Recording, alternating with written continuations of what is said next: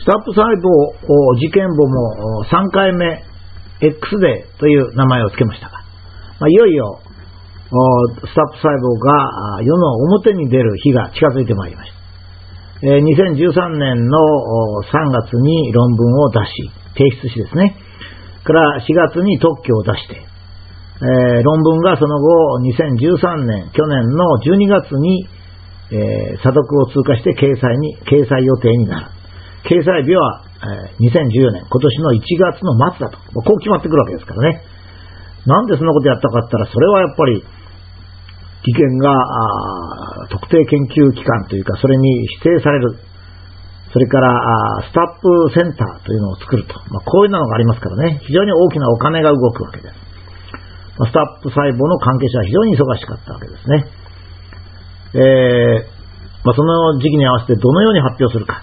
まあ、いうことが、まあ、論議されるわけです。えー、日本もですね、えー、少し前まではですね、えー、これはまあ、あの、例えば、昔だったらキュリー夫人なんか、まあ、110年前ですけど、そうなんですが、大発見が行われますと、まあ、それを聞きつけたマスコミですね。マスコミっていうのは、まあ、聞きつけることが大切なんですが、聞きつけたマスコミが、バーッと来てですね、えー、通常の生活をしている研究者のに、まあ、質問したりカメラ撮ったりする。研究者はおろおろしながら、えー、研究室の奥から出てきまして、えー、はにかみながら記者の質問に答えるという、まあ、そういうのが、まあ、いわば研究者だったんですけども、まあ、最近では全然違ってですね、まあ、研究がお金になるという時代になりましたので、研究成果をどのくらい派手に宣伝するかと、まあ、いうことが、まあ、研究費を獲得する上で非常に重要になって、まあ、学問が堕落してきたんでしょうね。研究者にそんな能力も、ま、求められていると。まあ、これ、マスコミが悪いのか、時代が悪いのか、社会が悪いのかよくわかりませんけど、まあそうなったと。またいいことなのかもしれませんけどね。そこで1月末までに利権がしたことはこんなことだと思うんですね。誰を中心としてこの成果を強調するかということですね。ま、実績のある笹井さんならま順当ですが、まあ若い小保方さんなら話題性はあるだろうと。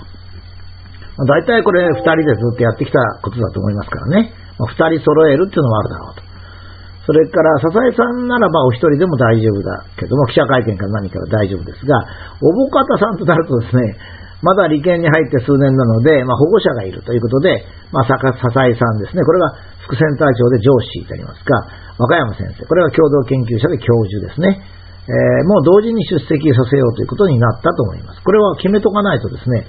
スケジュール調整とか、それから新幹線で、例えば、えー、その研究室まで来てもらわなきゃいけないと、こういうことありますからね。旅費はどうするかから始まって全部ありますからね。ですからまあ、えー、それを決めていくということですね。で、まあ、議論の結果、まあ、結果から見れば若いおぼかたさんを中心にしようということになったのは、まあ、間違いありませんね。これはもう事実がそうですから。それからもう一つ、あの、研究室の壁がピンクだったとか、冷蔵庫にムーミンが貼ってあったとか、こういうことですけども、ある情報によるとですね、えー、と、これは利権がやったというふうに、え、言っております。それも、まあ、2, 2, か2週間前とかなんか言ってるんですけども、ちょっとわかりません。え、これ内部から出てきた情報ですが、あちょっとあの利権が発表しなきゃわかりません。ですけどね、えーと、利権の建物って一応公的な財産ですからね、これの壁を個人が勝手にペンキで塗るってことは、まあお金としてもおかしいし、からそのなペンキで塗ってくださいっての犯罪家とかそういうのがいますからね。え、認められないと思うんですよ。まあ、私なんかでも、大学でもね、研究室の壁を勝手に塗るとはちょっと難しいと思うんですよね。それから、まあ、貼るのもですね、まあ、学生がいればムーミンぐらいはいいかなって気もすりますが、一般的には漫画の貼り、貼り紙をですね、研究室にするっていうのは、ちょっと会社では信じられませんね。それから、作業服ですね、白衣とか、そういうのが決まってる場合は、これ、安全上決まってますからね。割烹着だったらあれ、すぐ脱げるかどうかわかりませんので、割烹着でいいかどうかっていうのは審査、申請なんかがあるような気もしますんですね。まあ、ずさんというか自由な管理体制でよかったのかもしれませんが、そこら辺も、あの、利権が記者会見やりましたからね、まあ、利権の責任で、そこら辺も説明をする必要があると思います。つまり、利権というのはですね、研究費の90%ぐらいが税金ですからね、やっぱり、その壁をピンクに塗ったり、これ、税金使った研究所ですからね。それから研究室にムーミンを貼ったりしている場合は、やっぱりそういう状態なのかということについての、まあ、発表はいるでしょうね。それから記者会見を実際するとなると結構準備大変なんですよ。タイミングもあんまり早くやると誰かが抜け駆けしますから、一斉にファックスを送るとか、なんか工夫するんですね。で、それから反響を大きくするために何をするのかと、まあ、いうようなことを細かくですね、こういう場合は広報部と発生センターの間で打ち合わせがあったと思いますね。かくして大体、えー、発表の日の1週間ぐらい前、大体例えば2014年1月24日ぐらいにはですね、えー、小保方さん、和歌山先生、笹井さんなどの主要人物のスケジュール調整、記者会見場所の整備、えー、研究員の出勤、まあ、記事が出てから当然利権の首脳部に、えー、インタビューが行きますから、そのコメントの準備などですね、必要な数項目については、広報部と発生センターで最終確認をしていたと思います。まあ、かなり大規模な準備だったと、まあ、いうことは確かで、えー、小保方さん単独の、なんか、行為だというふうに、えー、いうのは、そのマスコミが作り上げたわけですね。そしていよいよ X デーが来ます。えー、2014年の1月30日。この日は、えー、これから4月の中初旬にかけての2ヶ月で、えー、論文は不正だったというようなことがだんだん言われてくるわけですが、えー、まあ、あの、ポイントとなる、その X デーの映像をですね、映像の切り張りをですね、ここに4つほどですね、出してみたいと思います。まず最初の映像は NHK の7時のニュースで大発見を報じるものでありまして、えー、これはやっぱり、え、NHK の7時のニュースって言ったらですね、まあ、NHK をやめてしまえば別ですから、やめなければ国民等しく知らなければならないことなんですよ。これ受信料払ってますからね。受信料払ってるのに知らないっていうのが変なわけですね。ですからこれはもう大変な字幕だったわけですね。次の図がですね、ちょっとこれが問題なもので、えー、あれですね、理系女というのが表面に、まあ、出るわけですね。えー、理系女という言葉が表面に出るというのは何を言ってるかっていうと、この時点で、まあ、NHK も他のマスコミもそうだったんですが、えー、万能細胞というものを解説されましたが、それプラスしてですね、えー、人物像というのを表面に出したということですね。これはあの、サムラゴーチ氏と同じ手法ですね。マスコミの手法としては。あの、私は小保方さんとサムラゴーチ氏と全然違うと思いますけども、えー、っと、報道側の、NHK 側の姿勢は同じだったんですよね。えー、まず、まあ、えー、世間的な注目を浴びるには、万能細胞の技術的内容だけでは不十分だと。やっぱり人物像を出そうと。まあ、いうことで、えー、この理系所というのに踏み込んだんじゃないかと思うんですね。それから今度は、関係者が次々と出てきます。まあ、ここではその、ここで出てきた、関係者全員を紹介するわけではなく、まあ、えー、まず利権の上司の笹井さんですね。この人は、まあ、とよく知られた人で、万能細胞教育関係の日本の有数の方でですね、まあ、トップと言ってもいいぐらいですね、山中さんとほぼほぼ同程度、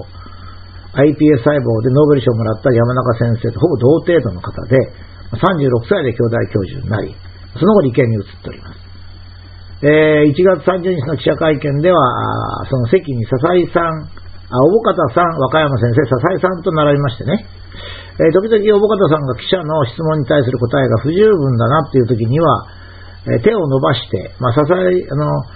えー、和歌山先生の前からこう手を伸ばしましてね、で、マイクを小保方さんから取って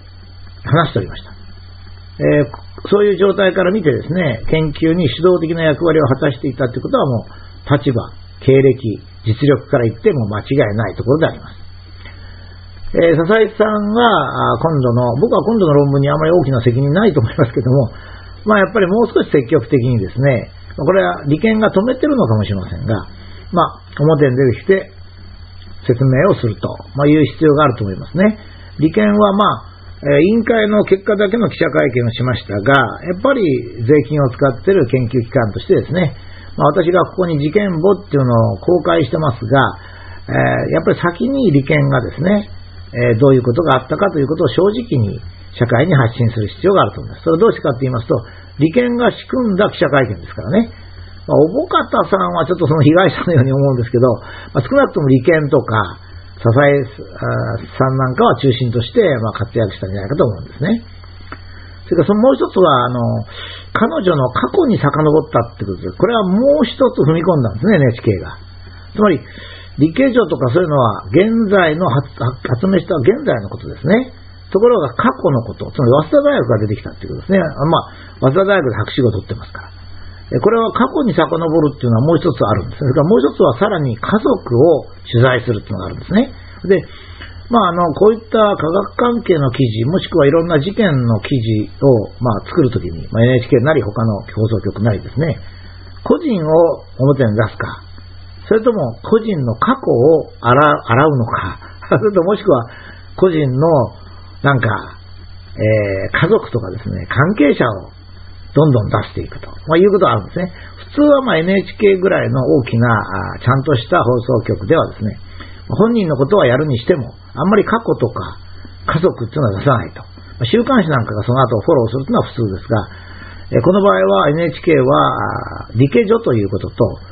過去の博士号の方に及びます。これがあの指導教官でありますが、まあ、この先生がですね、